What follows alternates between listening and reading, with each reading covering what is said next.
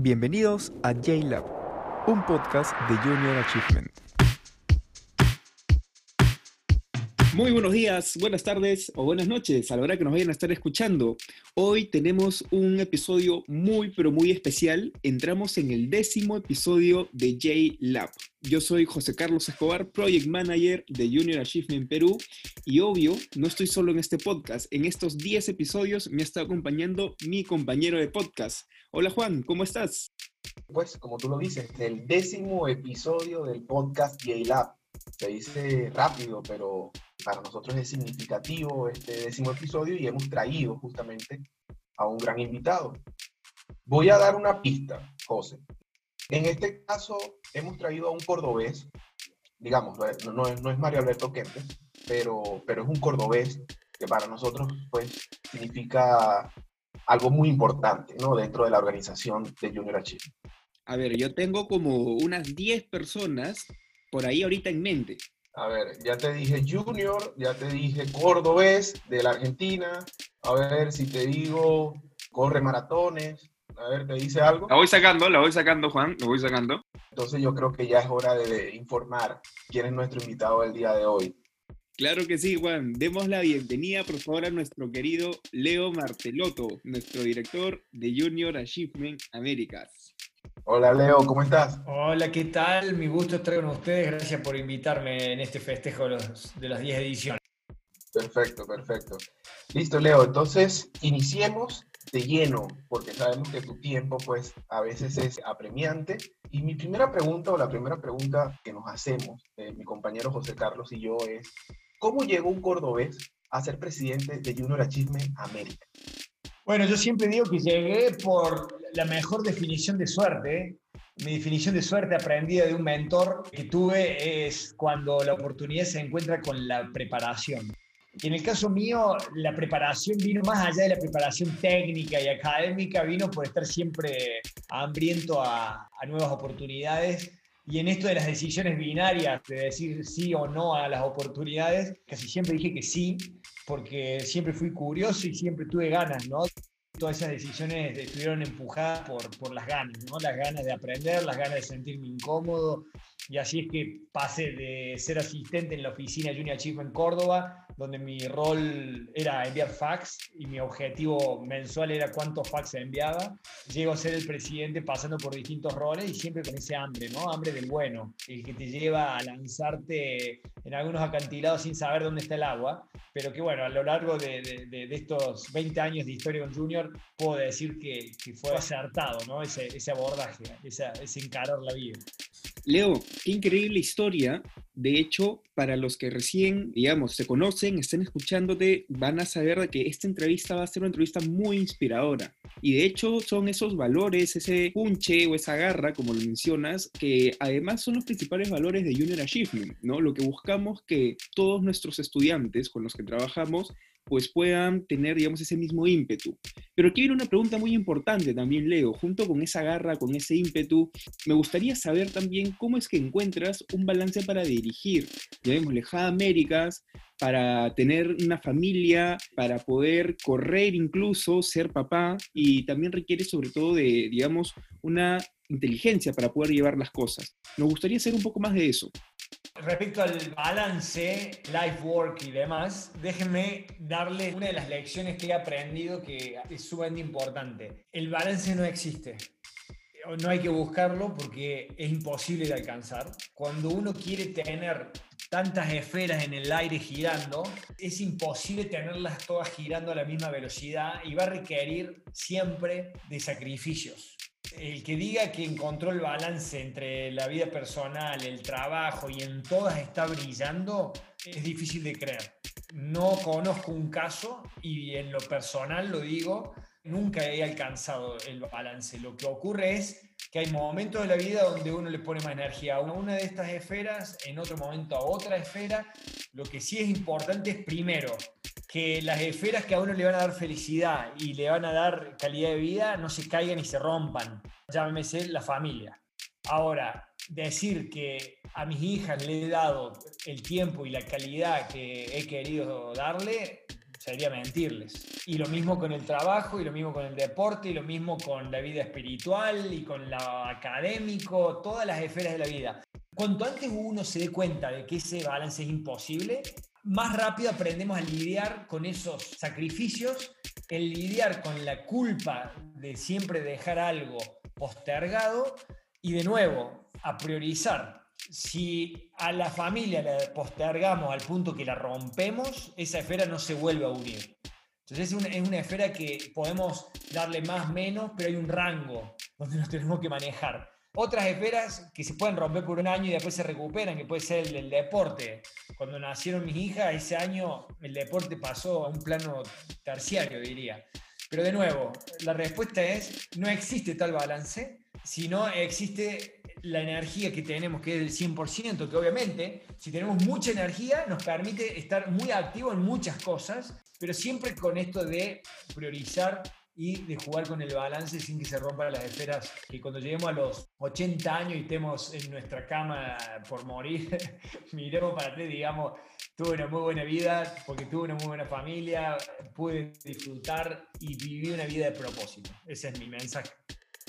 A ver, siempre hay una forma de que yo me salga del libreto y me gustaría indagar un poco en ese tema porque es interesante, Leonardo, lo que nos comentan, de que tú consideras que nunca hay un balance. Me gustaría preguntarte, ¿llegaste en algún momento a estar frente a ese límite, conseguirte con ese fantasma de decir, ok, tengo que parar porque hay algo que no está saliendo bien, voy a perder algo y realmente debo hacer una reflexión de lo que estoy haciendo para poder tal vez conseguir o darle un valor un poco más hacia esas esferas que tú comentas. ¿Llegaste a conseguirte con ese fantasma en algún momento de decir, ok, estoy a punto de perder lo más importante para mí o algo importante para mí?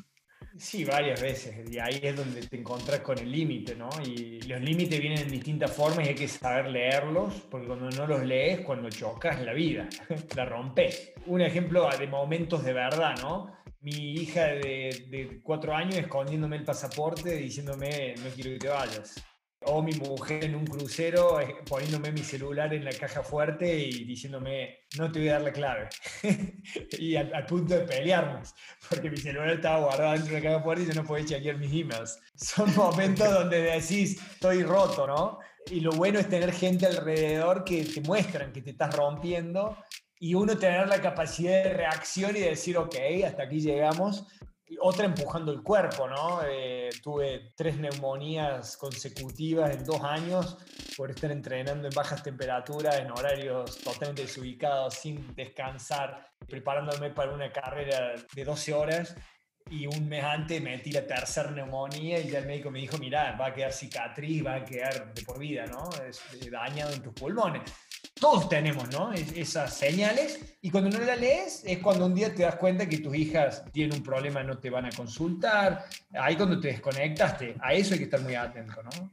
Interesante, interesante eso que pues es tal vez no, no solo tu historia, sino la historia de muchos, ¿no? Que a veces nos enfrentamos a, a ese tipo de problemas, pero siempre importante tratar de, de, de no atravesar ese límite y de saber cuándo llegar el momento de echar atrás y reflexionar. Sabemos, Leo, que Junior Achievement es una ONG que tiene más de 100 años en el mundo y que básicamente se dedica a brindar educación basada en tres pilares como es el emprendimiento, la empleabilidad y la educación financiera. Entonces creo que ya vamos a adentrarnos un poco en, en ese tipo de, de, preguntas para que nos puedas ayudar a, a comprender algunas cosas.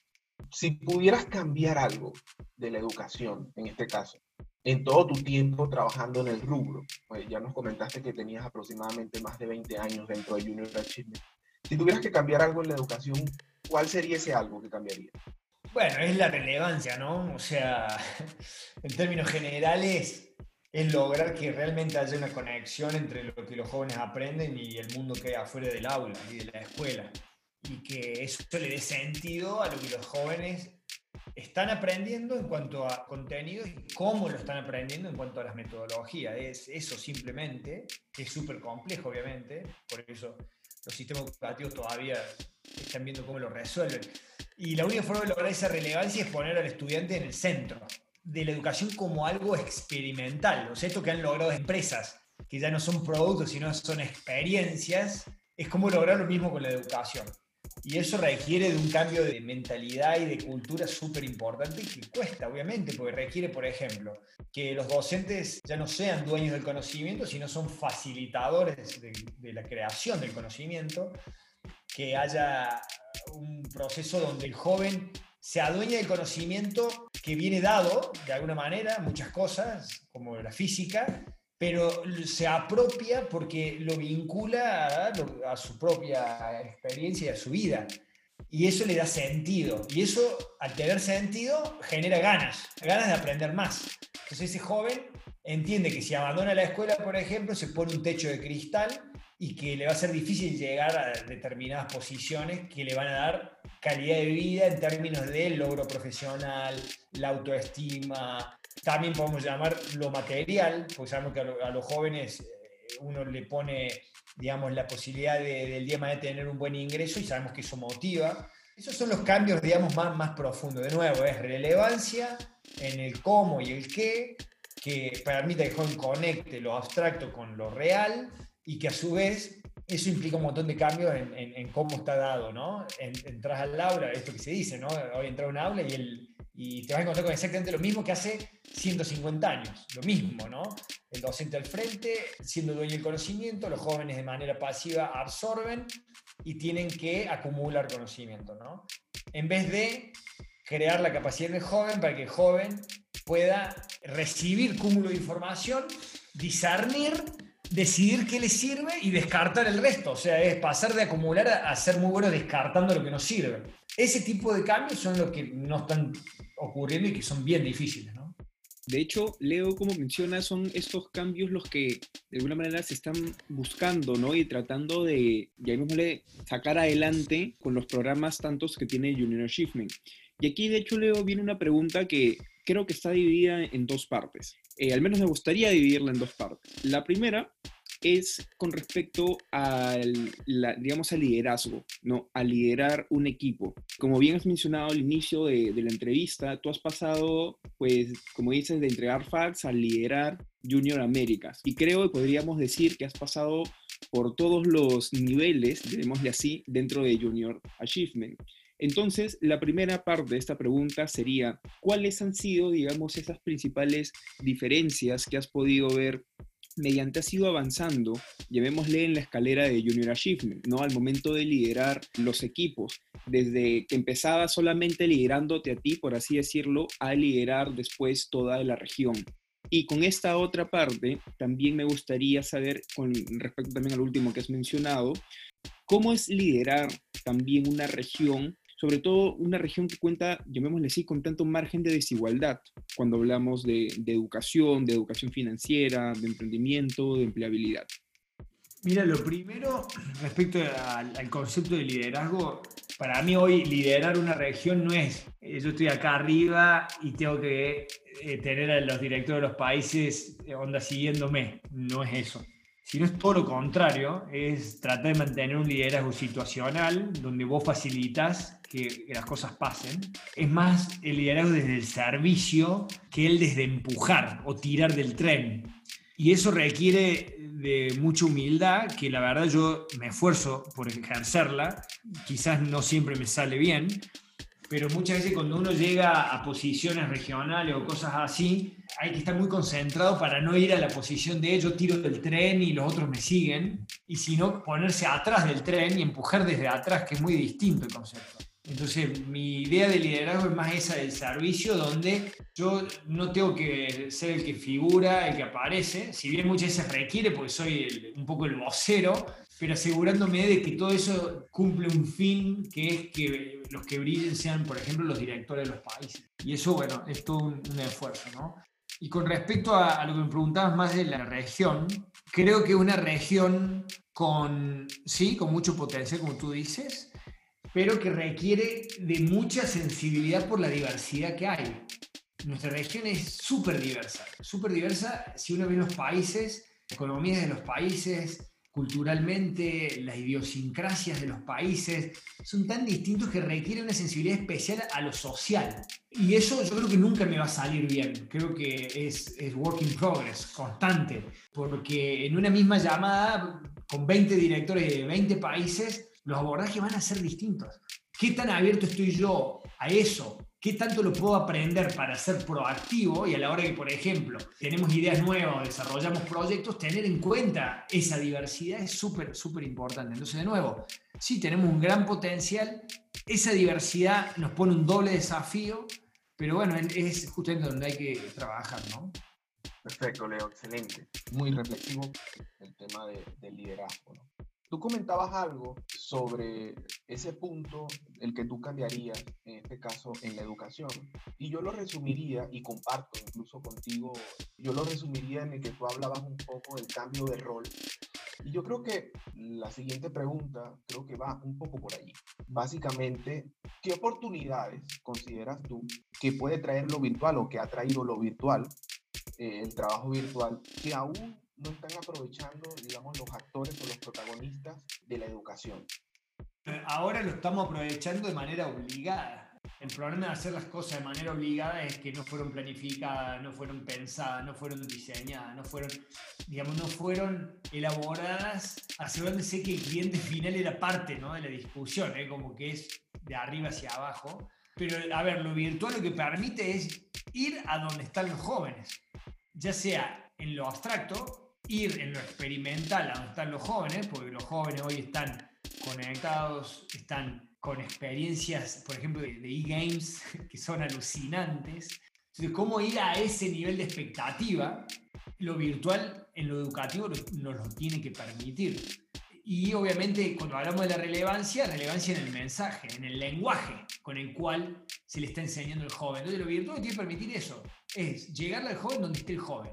El joven hoy está teniendo experiencias espectaculares con social media, con los e-games, ahora con inteligencia artificial, con acceso ilimitado a la información. Es como le llegamos ahí, porque ellos hoy ya están ahí, la educación no está ahí. Entonces la educación tiene que llegarles donde ellos están. Y ahí también entra en juego, de nuevo, lo atractivo. Es cómo lograr que lo educativo sea atractivo a la vez uno siempre recuerda, el docente que quedó en la memoria era el docente que hacía del aprender algo divertido, lo hacía dinámico. Uno, uno casi ni se daba cuenta que estaba aprendiendo, porque era tan divertido que creía que no era aprendizaje, era otra cosa.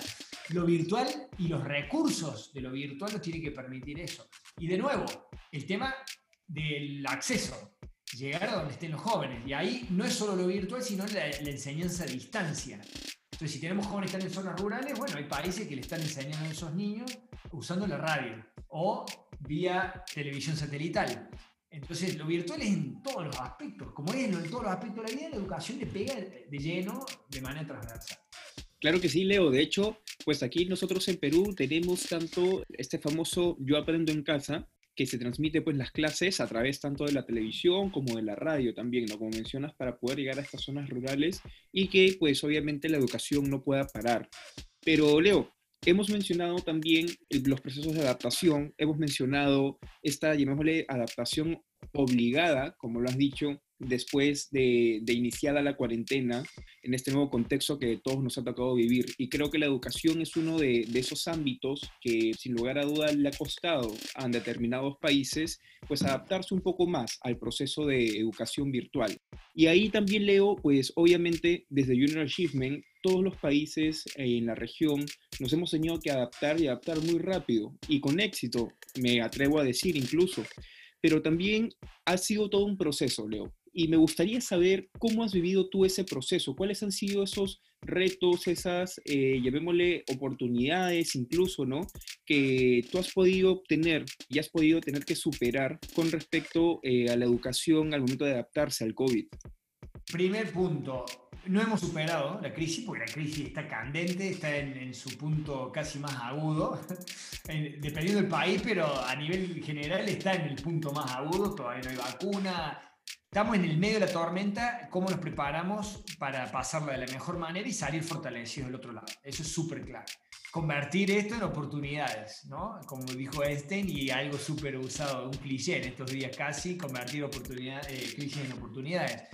Lo que sí nosotros como equipo regional estamos tratando de ejercer o de practicar es la empatía, porque a cada uno esta crisis le está pegando de distinta manera, le pega distinto a un país, por ejemplo, que tenía reservas, muy distinto a un país que no tenía reservas.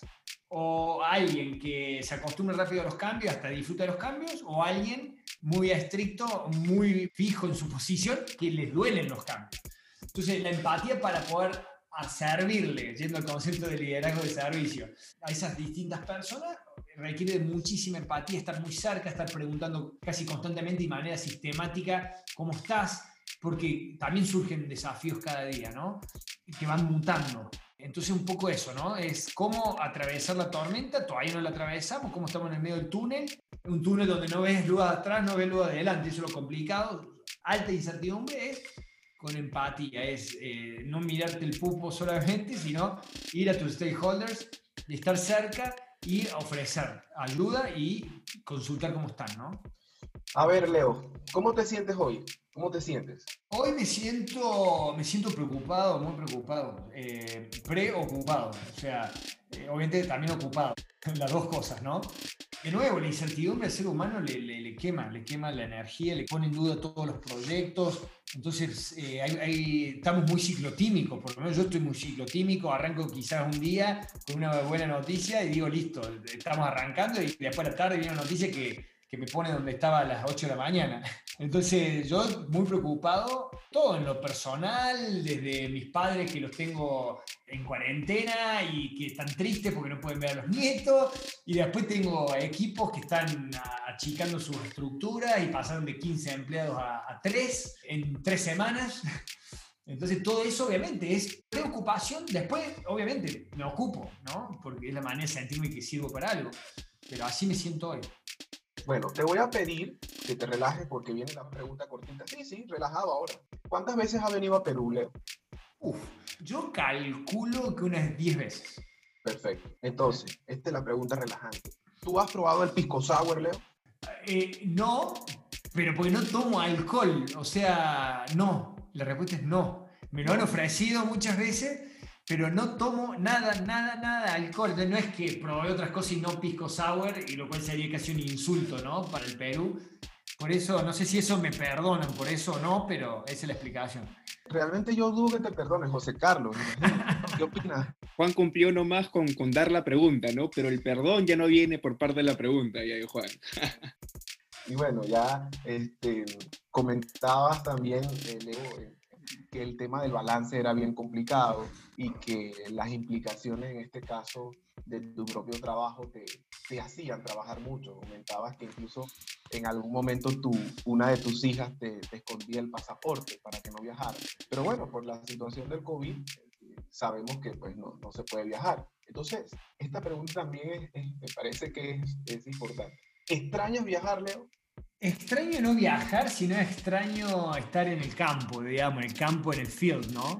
No en el, campo de las montañas, sino en el, donde las cosas pasan, que es en los países, que es sentándome con los directores a charlar, que es visitando las escuelas, eso es extraño, definitivamente, y no poder viajar me impide eso.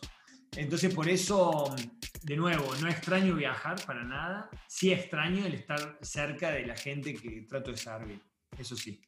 Leo, y me gustaría hacerte una última pregunta antes de cerrar el programa. Me gustaría, Leo, que pues puedas dar, llamémosle así, los mensajes, los tips eh, y cómo es que en resumen, ¿no? Te gustaría que sean los estudiantes que pasan por Junior Achievement, ¿no? Es decir, el estudiante entra, no sé, teniendo A y obviamente sale teniendo B después de todo el proceso que nosotros hemos tenido para, para poder darle muchas herramientas. ¿Cuál es ese, digamos, perfil que te gustaría que tenga el estudiante y cómo te gustaría que el estudiante pues, pueda tener ese proceso de aprendizaje? Institucionalmente Junior Achievement tiene una teoría del cambio bien clara. Mi teoría del cambio es que haya intervenciones que le impacten de tal manera al joven que permita que este joven se despierte, primero, ¿no? que abra los poros a lo que está ocurriendo a su alrededor, de sacarlo de ese mareo, ¿no? Ese sería como un primer paso. Es meterle una bofetada tan fuerte que el joven, más allá de, la, de, muchas veces esa burbuja en la que está, que puede ser una burbuja dada por la pobreza, por la prostitución, por las drogas, por la delincuencia, esa burbuja que se ha generado se rompa y vea un poquito más allá.